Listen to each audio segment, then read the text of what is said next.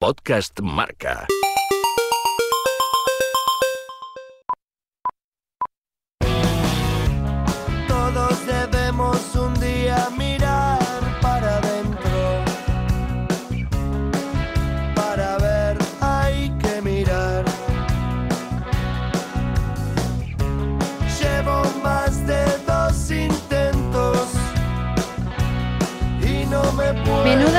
Semifinales de Champions hemos vivido esta semana. No sé cómo les habrá ido las casas de apuestas, pero a muchos de nosotros nos ha dado un vuelco en el corazón y en el alma después de ver la remontada del Liverpool ante el Barça y la del Tottenham al Ajax. Dos partidos que simulan la vida misma. Eso de que cuando las cosas van mal, cuantas más son las adversidades y mayores las dificultades, eh, si se trabaja en equipo y se cree en el que tienes al lado y en ti mismo, se puede conseguir absolutamente todo. Solo así se consigue el milagro de nuestras vidas y de la Champions. De todo eso vamos a hablar en el toque de Lorena.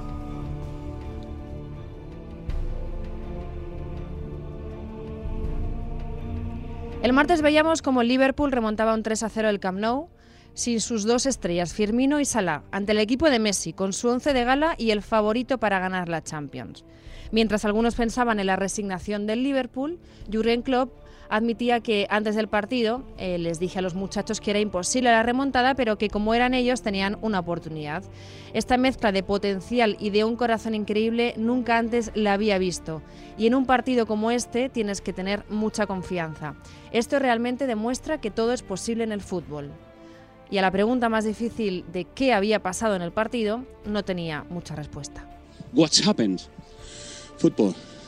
Football and a mixture of um, a fantastic football team and a sensational um, atmosphere, a sensational crowd in a in a big club, in a um, in a club. If you um, if you would have to describe it with um, and anybody thinks you would say it's a it's a big big big red heart. Decía que había sido una mezcla de un gran equipo y una atmósfera fantástica, cosas del fútbol, pero sobre todo que su equipo había demostrado tener un enorme corazón rojo. A veces, cuando no se puede explicar todo con argumentos futbolísticos, cuando fuiste mejor en el partido de ida, pero a pesar de eso te llevaste un 3 a 0 en contra, se recurre entonces a la pasión, esa que te hace dar las zancadas a las que tus piernas no llegan y te mantienen despierto hasta el tiempo de descuento, para abrir los ojos y ver que no es solo un sueño el estar en la final de la Champions. De Lucas, le pega Lucas. Increíble, increíble, increíble, increíble, increíble. Sobre la bocina. Balón suelto, balón suelto. Lucas, Lucas. ¡Gol! ¡Gol, gol! ¡Gol, gol, gol! ¡Gol del Tottenham! Los tres de Lucas Moura. Esto es el fútbol, DC Fútbol. ¡Qué grande! El equipo que fue, el equipo que fue, el equipo que fue, el equipo que fue, el equipo que fue y el equipo que se acabó metiendo en la final de la Liga de Campeones. Frente, choca de Lee. La pelota la está buscando de Leali. Ahí está Lucas. ¡Gol!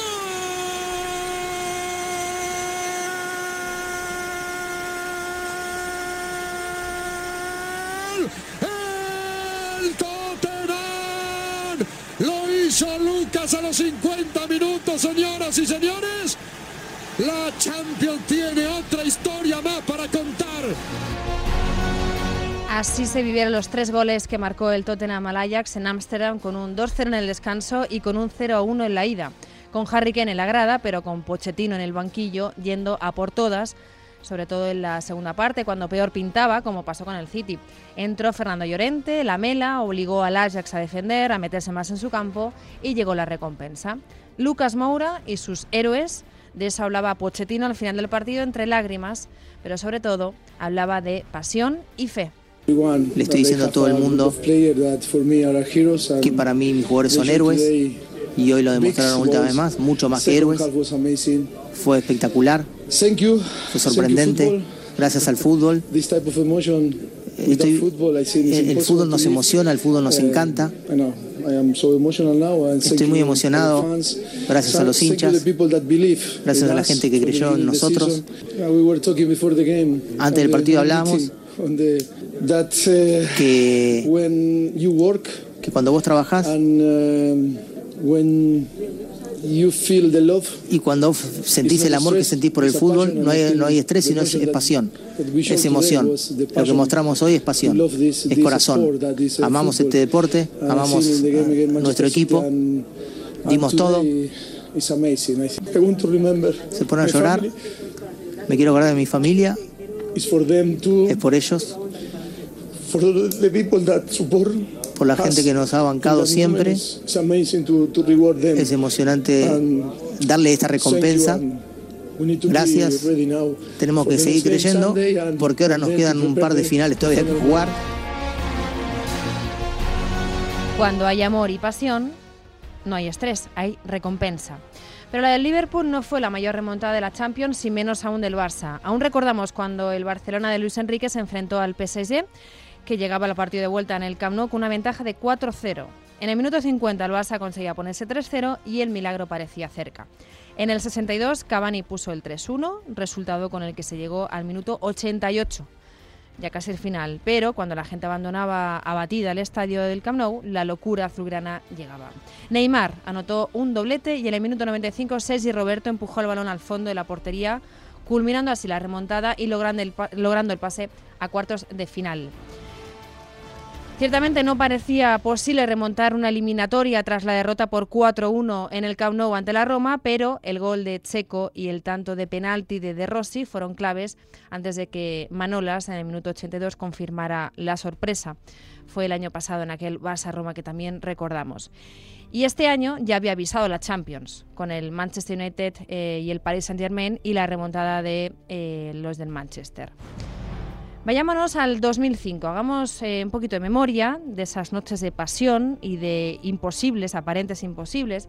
Así que vayámonos a Estambul 2005, porque cómo olvidar aquella final de la Champions, el Milán de Ancelotti, se iba ganando al descanso 3 a 0 y rozaban ya la orejona con la punta de los dedos. Pero en el fútbol, que todo puede pasar, en la segunda parte el Liverpool salió a por todas y conseguía empatar el partido a dos. La final se decidió en la tanda de penaltis, donde los Reds se imponían al conjunto italiano, en el que ya es conocido como el Milagro de Estambul. Antes de la gesta del Barça fue la del Deportivo de La Coruña, quien protagonizó la gran remontada de la historia de la Champions League. En el partido día de los cuartos de final, el Depor había caído 4-1 en San Siro, frente al todopoderoso Milán, y obviamente todos daban por hecho de que el equipo italiano sería ya el semifinalista ante esa dificultad de los gallegos. Walter Pandiani colocó al Depor por delante en San Siro, pero eso quedó en el olvido tras un buen resultado que logró al final el equipo italiano, un, partido en el que Kaká, el ex de Madrid, marcó dos goles.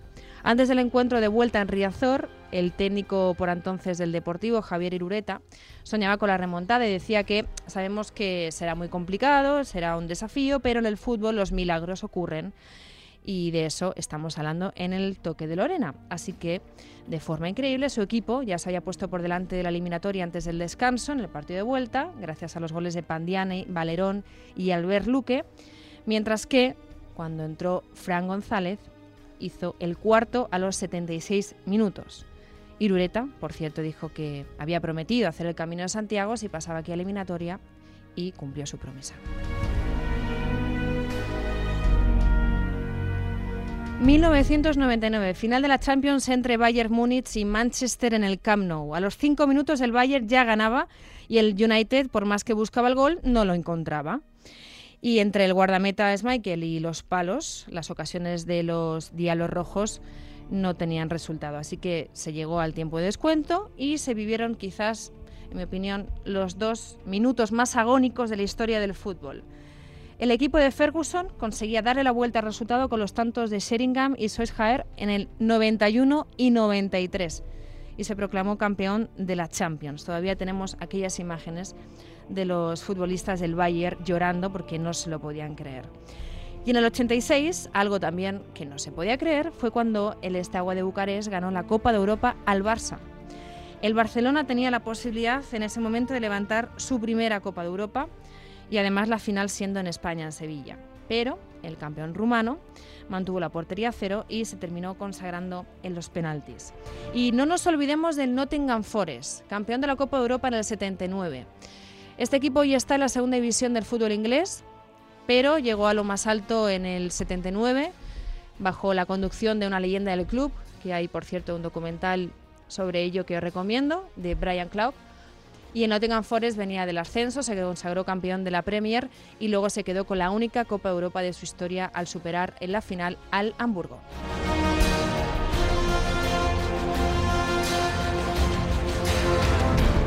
Vamos a recordar otras remontadas que no tienen la música de la Champions de fondo, pero sí la de la emoción y la de la pasión que mm, resume este toque de Lorena.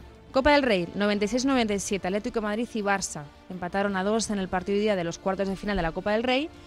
Y en el partido de vuelta, en el Camp Nou, los rojiblancos se fueron al descanso con un 0-3 en el marcador. Ya parecía que la eliminatoria estaba resuelta. En la segunda parte, el Barça se puso rápidamente 2-3, pero el Atleti hizo el cuarto y se acercaba a las semis. Pero los culés no se dieron por vencido y se impusieron 5-4, logrando el pase a la semifinal de Copa. Y como no, España 12, Malta 1. Pues hablamos de remontadas imposibles y de goles, esta de España no podía faltar.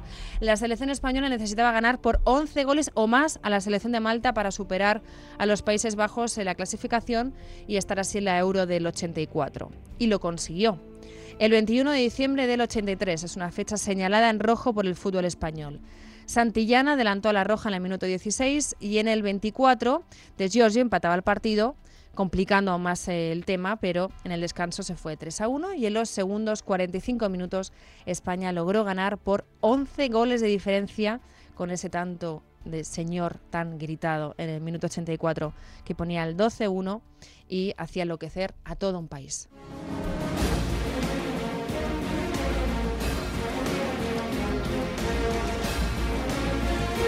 Vámonos a los mundiales. Alemania, Francia 82, partido de semis. Y ese partido es uno de los más vibrantes y polémicos del fútbol y que pasó a la historia, entre otras cosas, por ser la primera vez que una semi de un mundial se decidía en la tanda de penaltis. Los 90 minutos finalizaron 1-1 y en la primera parte de la prórroga, la Francia de Platini la gran favorita, se adelantó 1-3 en el marcador y ya parecía todo hecho. Pero Alemania empató con dos goles en el 102 y en el 108 y finalmente fueron los germanos quienes se clasificaban para la final tras vencer 5-4 en la tanda de penaltis. Hungría 2, Alemania 3, 1954. La primera gran remontada de la historia tuvo lugar en la final de la Copa del Mundo de Suiza en ese año 54. Los húngaros partían como favoritos, ya que eran los actuales campeones olímpicos, y habían derrotado a los alemanes en la, primera fase por 8-3.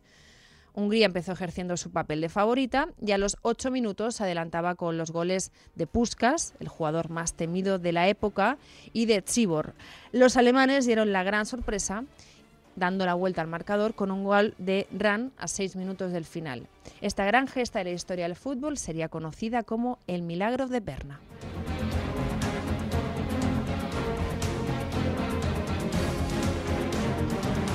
5 de septiembre del 93, partido por las eliminatorias al Mundial de Estados Unidos del 94 entre Argentina y Colombia. Se trata de un partido recordado por los argentinos, sobre todo, porque nunca habían sido goleados y menos derrotados en su casa en aquella competición. Y los aficionados colombianos lo recuerdan porque por la importancia y la trascendencia histórica por ganar en Argentina al bicampeón mundial y por ese eh, equipo que hasta entonces era invicto.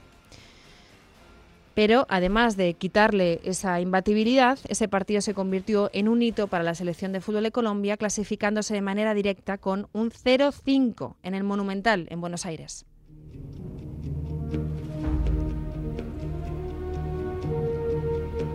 Remontadas, gestas, hazañas o simplemente no dejar de soñar. Eso hizo el Alavés durante la temporada 2000-2001. Ya estar en la Copa de la UEFA era impensable por las calles de Vitoria, pero además llegó la final contra el Liverpool, aunque la perdió por 5-4. Y todos fuimos un poquito islandeses en la última Eurocopa. Llegó a eliminar Islandia a Inglaterra y ese paísito que no supera los 350.000 habitantes se quedó en nuestro corazón. Algo parecido le ocurrió a Dinamarca, pero ganó la Eurocopa en el 92 contra todo pronóstico. La guerra de los Balcanes obligaba a Yugoslavia a retirarse de la competición antes del inicio, así que Dinamarca eh, se clasificó para la fase final del torneo. Los jugadores daneses se vieron obligados a interrumpir sus vacaciones, muchos estaban ya tomando el sol y ponerse a preparar toda una Eurocopa en apenas unos días. El único de los convocados que se negó a ir fue Michael Laudrup, muchos dicen que por problemas con su seleccionador, y tras dejar en el camino a selecciones como Inglaterra, Francia y Holanda, los daneses llegaron a la final de la Euro con la que ni siquiera podían soñar en aquellos días de sol y playa apenas un mes antes. Los goles de Jensen y Wilford dieron la victoria a Dinamarca ante la todopoderosa Alemania. La Eurocopa organizada por Portugal en 2004 será siempre recordada por lo peculiar del campeón, Grecia. Jugó la final ante la anfitriona, favorita en ese momento, pero el equipo leno se impuso por la mínima gracias al famoso gol de Caristeas a la salida de un córner, el único córner que votaron en todo el partido pasaron también a la historia como el único campeón que se centró únicamente en defender, con una media de 1,1 gol, tres tarjetas amarillas y un 43% de posesión por partido. Y como no, hablemos del modesto Leicester de Ranieri, que hace tres años ganó la Premier League con un equipo que costó 55 millones de euros. Tan solo siete años antes de la consecución del título militaban en la League One, tercera división inglesa, y dos años antes de la Championship, Championship la segunda inglesa. Y antes, en el 85, un Elas Verona competía contra la Juventus de Platini y el Nápoles de Diego Armando Maradona, entre otros grandes equipos, pero aún así este humilde equipo italiano se las arregló para conseguir el primer y único scudetto de su historia.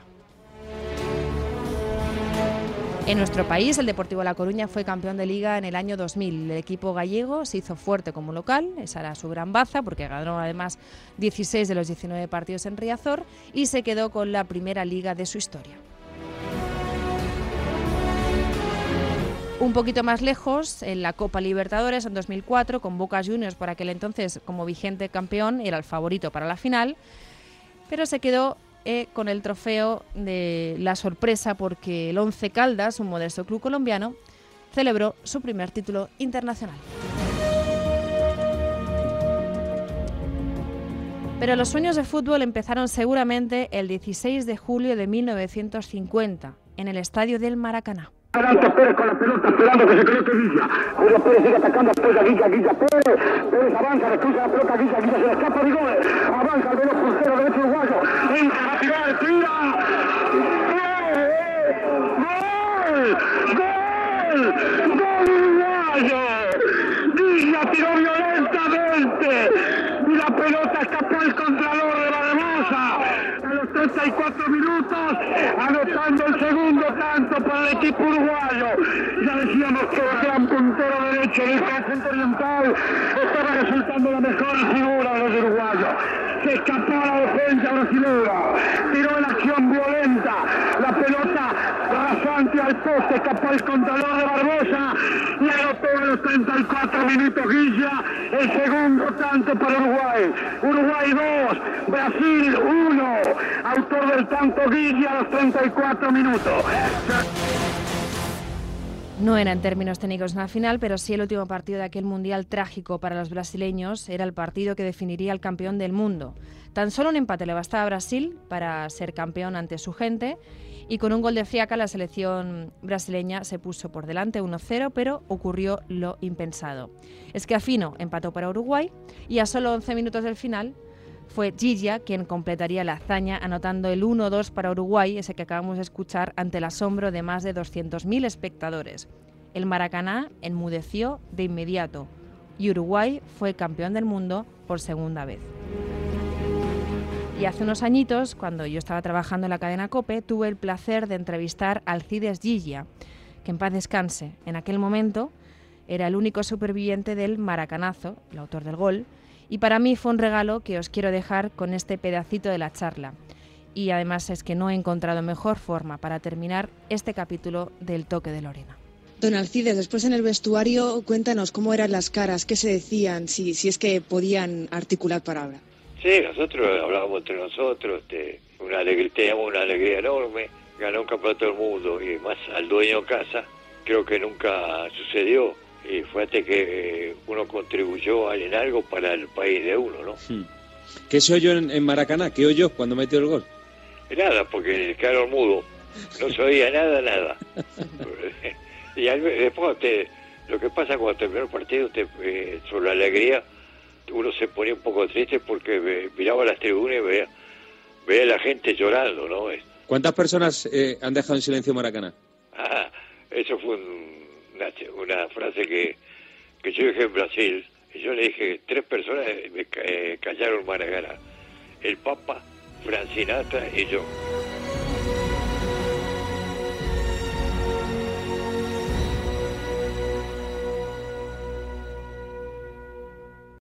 Podcast Marca.